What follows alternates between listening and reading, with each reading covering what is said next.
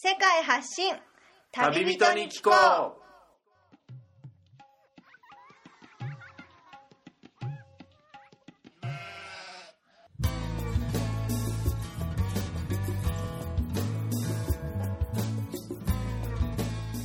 この番組は世界各地で出会った興味深い日本人の旅人にざっくばらんにいろいろなことをインタビューしていく番組です。現地での旅の話の本編と脱線話のアフタートークの2本立てでお送りします。さて今回の旅人からは世界のどんなぶっ飛び話が聞けるのでしょうか？今回は分割した前回からの続きとなっています。前回をお聞きでない方はそちらからお楽しみください。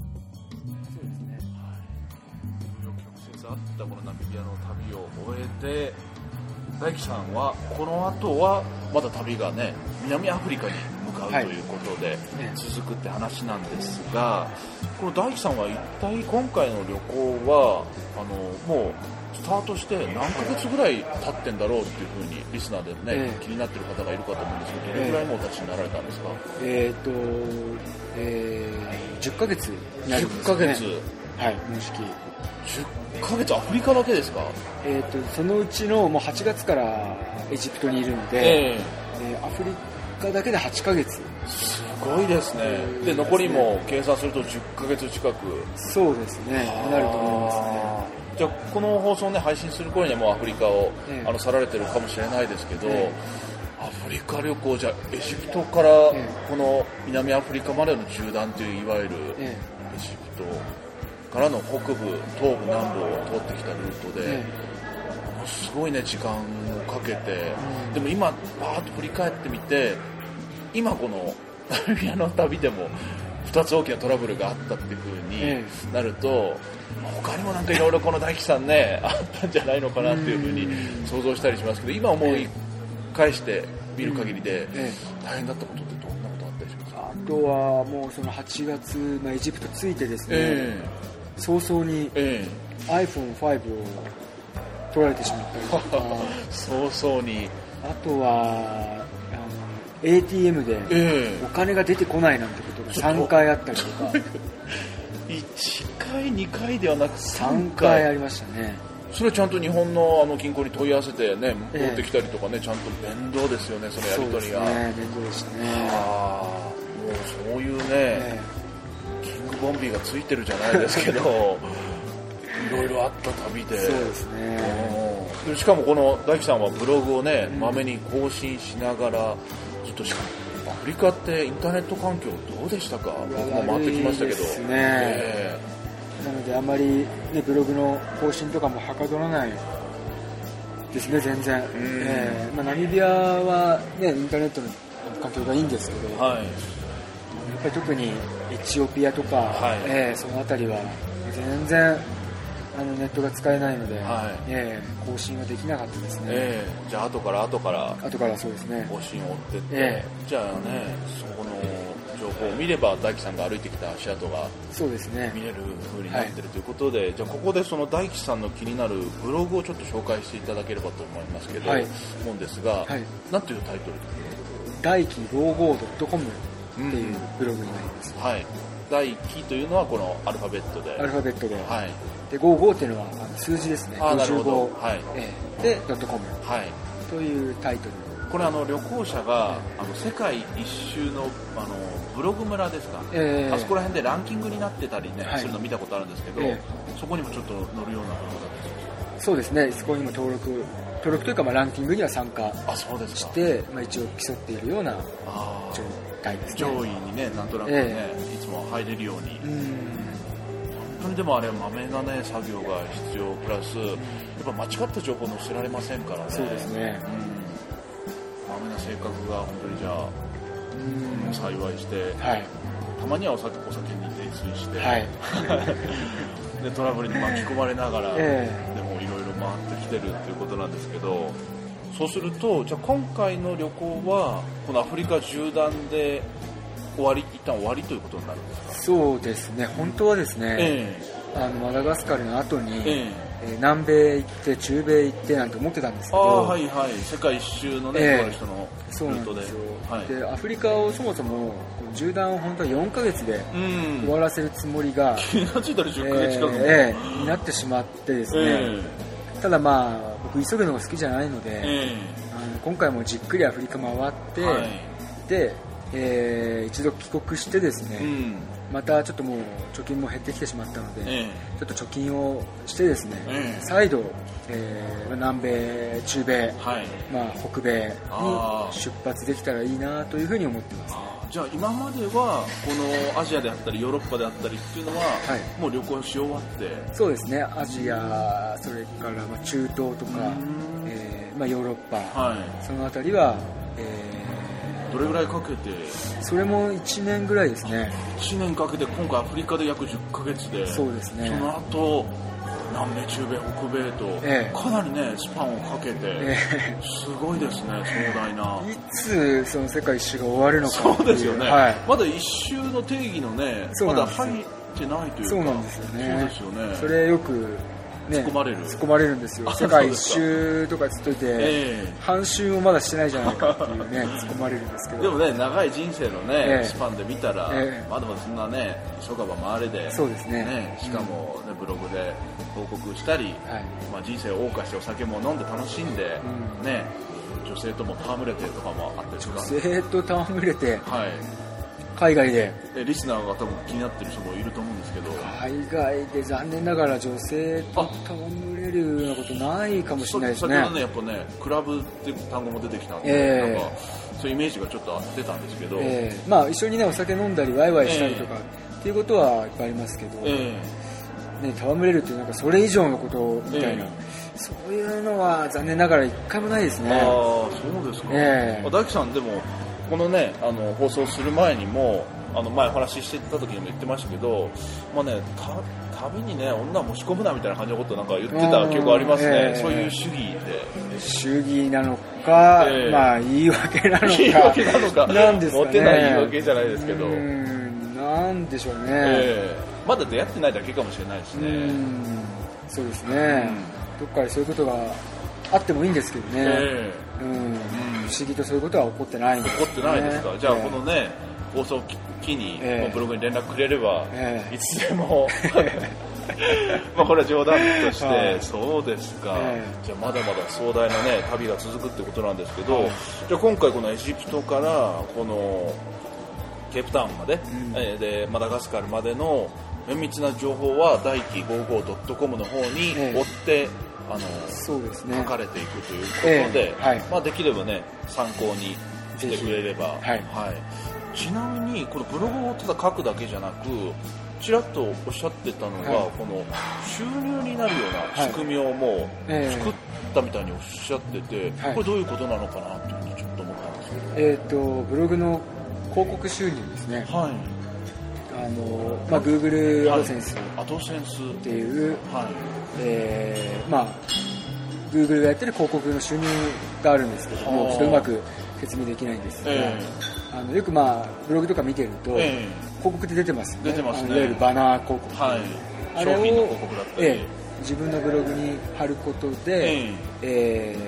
ーまあ、アクセス数ですとか、はい。クリック数に応じて、えー。お金が入ってくる。はいというようなもので、えまあ、本当に、えー小遣い程度ですけど、ええ。まあ、収入が現在も入ってくるような形にはなってます。でもその目標金額とかあったりするんですか？月いくらまでそうですねやっぱ月3万は3万円行きたいブログでなとは思ってるんですよね。いけるもうねサタはついてるんですか、頑張れば。いけるとは確信してますね。あそうですか。えそれをもう旅しながらね、ええ。その収入インカムが入ってくるって言ったらね、えもうなかなかまめにね大変かと思いますけど、ええ。他にもなんかそのブログ以外でも、ええ。なんか記事を書かれたりとかそういうことそうですね。あのー他の、まあ、旅行サイトえからあの、まあ、ライターとしてのオファーをいただいてあそうなんですそこにまあ記事を寄稿するようなええ感じですね。でそそれれもも同じようにアクセス数ですね。に応じて、えー毎月収入が入ってくる。そうなんですか。という形になっています。それちなみに何ていうサイト？それはタビネス、それはひらがなで、えーそうですね。トラベル 4JP っていうんですかね。ああはいはい、え検索して、え大樹さんの名前入れたらそうですね。ナビゲーター根本大輝と。ああなるほど、ええ一応出てくると思いますそうですか、はい。しかも大樹さんは旅先で一眼レフのカメラでねレンズを何個何個も替えを持って、ええ。結構まめに撮ってるのをちょっと見ましたけども、え。その写真の方でも結構本格的にやられててそれも何かどっかで見れたりとかできるんですか？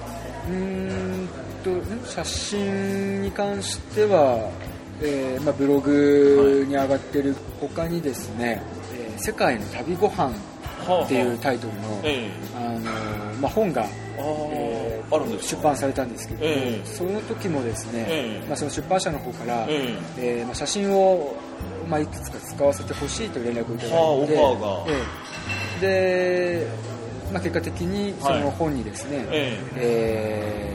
ー写真が確か10枚だったかな、った写真がいろいろなアフリカだったり、ええ。いろんな国のそうですね。ご飯の写真が、はい。ローカル料理が、ええ。というのがありますね。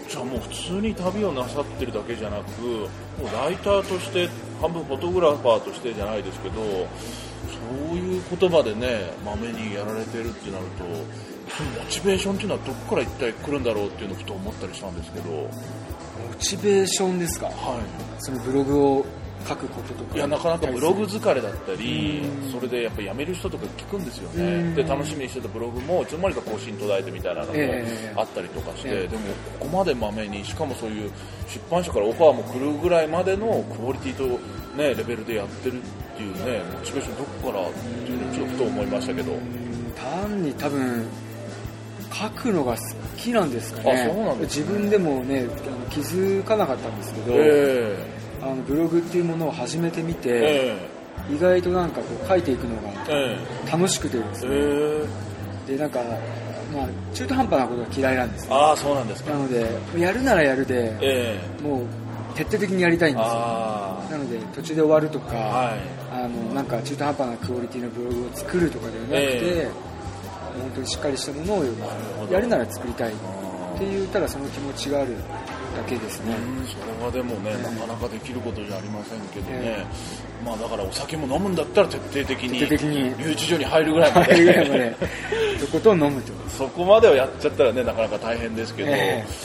そうですか。かなりねこれからも旅を続けてえね、そういうライター的な活動もされているもう本当に目が離せない大樹さんなんですけど、でこの辺であの番組恒例の最後の質問になるんですが、えー大樹さんにとって旅の中で一番大事にしていることを忘れずに心がけていることっていうのをちょっとリスナーに紹介してもらえればと思いますが、えーとねやっぱり、はい、自分らしい旅自分らしい。自分らしい旅の仕方っていうんですかあねー。はあのいつからかですね、うん。すごい意識するようになりましたね。人の真似をせず、ええ。っていうのはあの例えば、はい。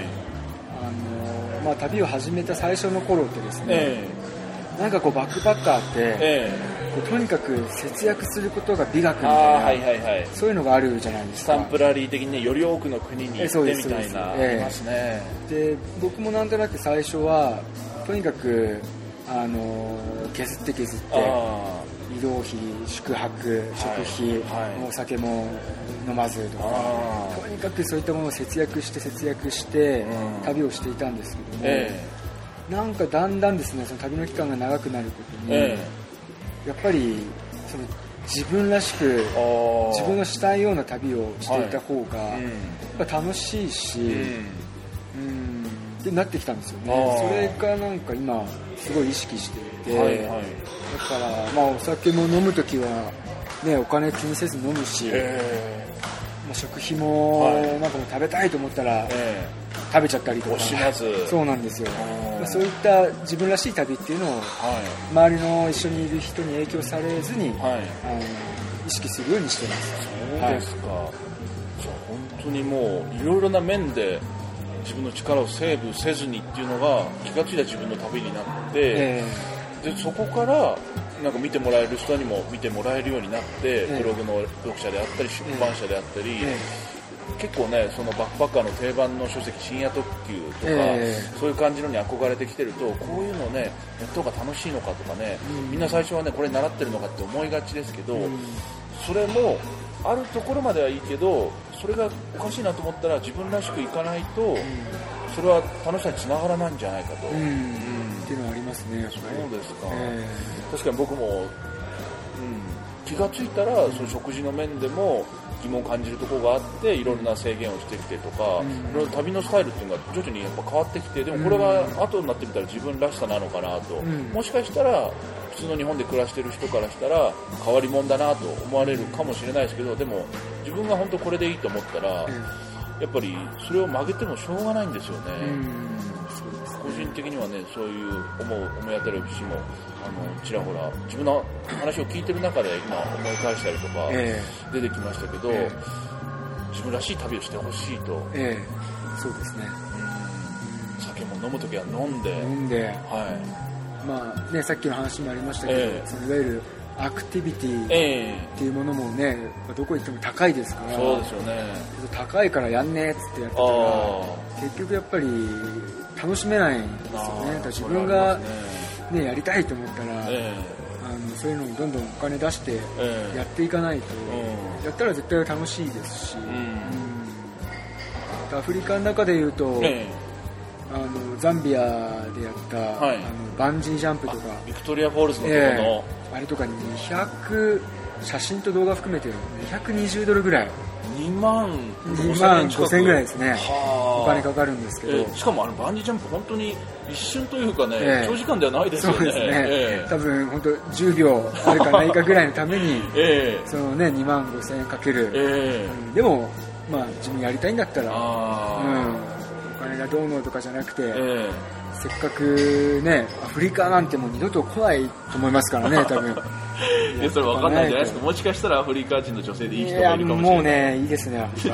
今多分長くなってきて疲れてるんですよ、ええ。うん。ですね。でも行く先々で新しい感動もね待ってるだったり、まあ、こういう出会いも本当そうですよ、一期一会の、ええ。一期一会がもう終わりかなと思ったらこうやって再会できてとか、ええ。本当ありがたいねあの縁っていうのはね、え本当につながってますよね、不思議なところで。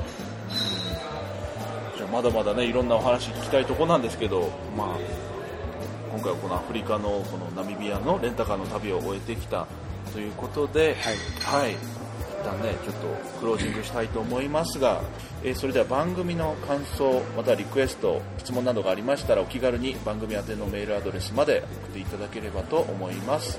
アドレスは旅やすくアットマーク Gmail.com スペルは tabiask アットマーク Gmail.com となります。はい、それでは今回はナミビアの首都ウィントフックからお届けしましたがお届けしましたのは私みつるとえー根本大輝です、はい。ありがとうございました。ありがとうございました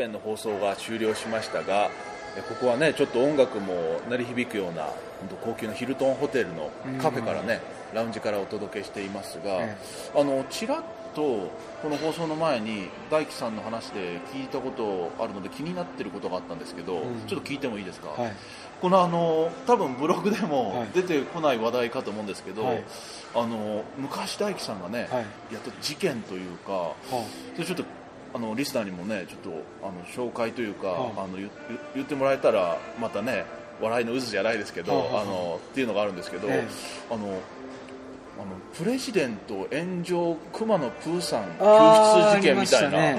はいはいそれなんかちらっと聞いたんですよね、はいプレジデント炎上はいプーさん救出作戦みたいな、えどんな話だったんですかね。えあれはですね、ええもうかなりえっ昔、とね20、はい22歳はい。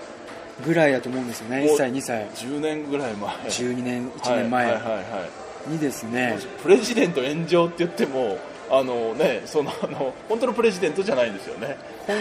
本当の本当のといかいうやあの英語の意味の。あはいはい。車ですね。車の車種ですよね、ええ車種ですね。日産ですかね。日産のプレジデントっていう高級車。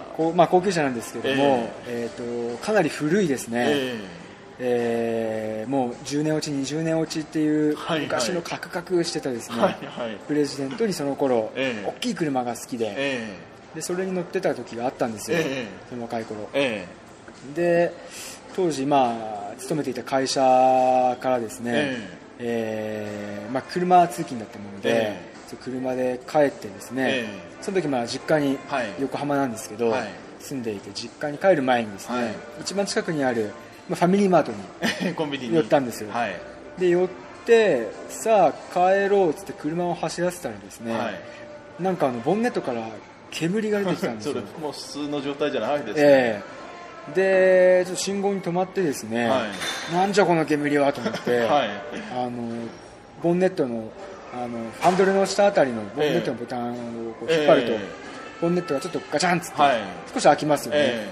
であれを開けたらですね、はいさらに煙がふわーっと出てきて、えはいはいはい。何が起こってんのかなと思って、はい。車降りて前に行ってですねさらにあのボンネットを開けてみたんですよ、えでその瞬間大量の空気が入り込んだせいであ一気にですねボンネットというかエンジンが出火してですね大変な事態ですね。炎上して でやばいとか思って、えでとりあえずその場を離れたんですよ、え貴重品を持ったりして、ええ。あもうえ貴重品なんかもう気にせずとりあえずもう車から離れて、えもうね爆発するかもしれない、ええ。はい。本当爆発したらやばいしなと思って、えですぐに、えあのまあ、携帯をポケット入ってたんで、えあの消防車をええ呼んで、はいはい。で電話終わった後にですね、えよく考えてみたら、え。あの当時、まあ、付き合っていたええ。彼女からですね、はい。もらった熊野プーさんのですねありますね。あのぬいぐるみがぬいぐるみが、ええはい。車に置きっぱなしだったんですよ。大樹さんプーさんが好きなんですか？プーさん当時好きだったんですよね、はいはいはい。で、はい。やばいプーさん助けないとと思って プーさん丸焦げになっちゃうじゃないですか。はいはいはい。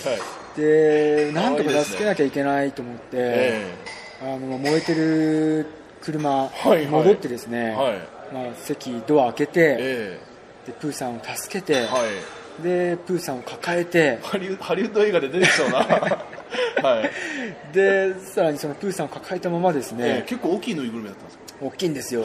結構うん50センチぐらいあるのか結構大きいぬいぐるみで、それを抱えたままですね、え車の前で呆然ともう待つしかないんですよね、はいはい。でただまあそれが地元なので、え地元のですね、えあのまあ、後輩だったりと友か達はい。あのやつがこうなんだなんだっつってこうどんどん 来ちゃうんですよね。そうですよね。で俺はなんかプーさん持って呆然としてるし、えまあ、そんな状況を多くの人に見られて、えはい。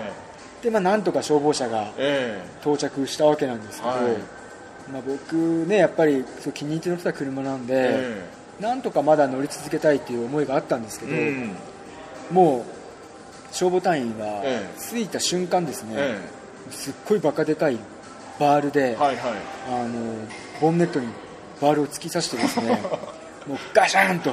俺の車に何してボくれるんだンネットをともうそのバールで壊し始めたんですよ、えもうね見てて、ええ。まあ、止めるわけにもいかないし、もう唖然として自分の車が 破壊され、えプレジデント高級車が。そこに、まあ消火器のようなええ。白い、ね、あの粉をはいはい。もう巻かれて、えああああと思いながら まあ見てたっていう話がね、えはい。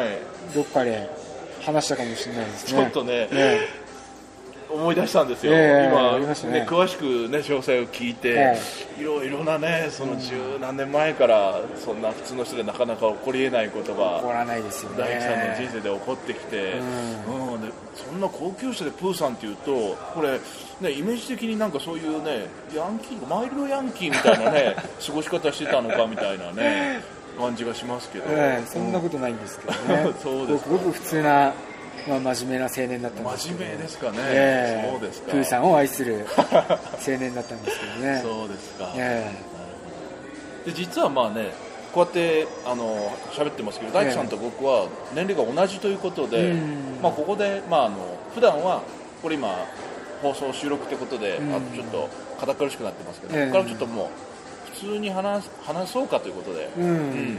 そうしようか、そうだね、ねえいやまあでも本当ナミビアを終えて、うん。うんちょっとアフリカに大輝君疲れてきたところがやっぱね。もう疲れたね、うん。本疲れて。当にもういいかな。もういい、でもこれ聞いてリスナーの人でそんなアフリカってねなそんな大変なことだらけで、うん。でじゃあそのネガティブキャンペーンをやるつもりじゃなく、ん。本当ねいいとこは本当にあると、うん。特に僕は俺があの個人的に思ってるのはあのタンザニアのザンジバル島、うん。あれがね本当に年末にちょうどね、うん。大輝君もあそこにいて、うん。うん綺麗な海とあの異文化の感じがあって、うん。あそこはね楽しかった。あれが印象的だったね、結局ね3週間ぐらい僕はねええ。あそこにいちゃったから。そんなに、うん楽しくて、その時もまた事件があったみたいな。ああの時もすごい事件があったこれちょっと話すと長くなっちゃうから、うん。ちょっとあのそのリンクみたいなのをねうん貼っておいてうん気になる人はザンジバル事件みたいな感じで。そうだね。体に関する事件が。体に関するとんでもない事件が起こったんで。とんでもない事件が。ぜひ見てもらいたい。ねえ。ね。その後にあのキリマンジャロ登ってたんだよね。あそうだねそのね後キリマンジャロ登山あれもね本当に体力的にね、うん。本当に高山病になりかけて、うん。うん登り終えたと。なんとか。なんとか、本当でもいろんなアクティビティをねアフリカでこんだけあって、うん、でも唯一後悔してることとかあったりする、後悔。うん、後悔っていうか、はい俺は別になんかあの、うん。うん、聞いてるあでもないかもしれない。ううん。後悔パッと出てこないですね。パッと出てこない。うん。じゃあまあとりあえずね出会ったものは全部やってみろと、うん。聞いてるリスナーに対しても、うん誰から問わず、ううんんやっぱり今あれでしょやっぱブログで俺たちもね行く前のことを見たりねチェックしたりするけどちょっと思うのはブログの情報ばっかり見すぎて、うん。写真とか動画とか現地に着いた時のね感動を薄れるみたいなのちょっとなんか思ったことはない？あまあそれはあるかもしれないある。かなでもやっぱり見ちゃう？見ちゃう。見ちゃう。情報が欲しい。欲しい。事前に。で見てきたものはその後に見る人に残すというか、まうん。あ、それはでもその人次第だからな、うん。うんやっぱりね情報はないとうん。時には命取りになったり、になったりとかうあとまあやっぱ一番上はとにかくお金の面がね一あ番相場がわからないとうん。もうとにかくぼったくられるのはもう当たり前うん。まあ確かにね。なのででもこれ聞いてるリスナーはそんないろいろ回ってきて大樹さんいかにもうね英語もねネイティブレベルでうん。かなりね、うん。達者な人なんだろうなって印象があると思う、思うだろうね。え全く喋れないよね。まあ三井君よく知ってると思うんだけどえ本当に俺は英語ダメうでん。でこういうふうに言ってもうん。大概の人はうん。とは言ってもはいはいはい。あのそれなりには喋れるんでしょってみんな言うんだけうどん。ねちょっとどれぐらい喋れないかねちょっとね例えよう。例えられるかな。うん。本当喋れないもんね。ね。だからなんかブログでも写真でものめり込んだりやるたちがあるから、ん。英語にねちょっと熱入れてやったらいいじゃないって俺言ったことあるよね、うん。あるある。まりにもねうん。拙い部分があって、うん。やっぱ入らない、なんかねモチベーションなんかそのうん。火をつけてくれるね何かがうん。例えば彼女が英語しか喋れないとあかあれば多分すげえ頑張るんだけどそれがないからん。全然英語勉強しようっていう気持ちにならなくて言語にあんま興味がないんです興味がよねない。わかんないけど喋りたいんだけどね。喋りたいんだけど。喋れた方が絶対旅は面白いしうん。は分かってはいるんだけど。喋れなくても旅できちゃうっていう現実があると。そう、ね、あとはやっぱ日本の場合は、まあ、日本人の場合はね、うん。英語できなくてもちゃんと生活できちゃうってういう、ん。そういうところでどうしても勉強に身が入らないっていう あります、最後にちょっと情けない情報で出ちゃったけどね。それがまあねうん。本来の僕なんで、うん。まあ、でもこれは本当に悪い意味じゃなくそんなにね恐れることなく臆することなくね、うん。行けばなんとかなるよっていうね、そうだね、うん全然喋れなくても。うんこんだけ旅はできるし、ねまあ、でも相手の国の人とか場所に対して失礼なことはね最低限ないような振る舞いさえやれば、うん。うん。どうにかできると。そうね、うん。英語は喋れないからん。旅に出れないとか、それはもう直結しないん。ただの言い訳になるんで、うんぜひ英語は喋れない方もはいはい。旅に出てもらいたい。出てもらいたい。ですね。僕のブログを参考にみたいな。参考に。そういうオチがあうんるということで、そうですね、うん。はい、じゃあぜひまたどっかであったらいろいろ聞かせて聞かせてほしいね。そうだね、え。またどっかで。はい。じゃあ今回どうもありがとうございました、はいありがとうございました。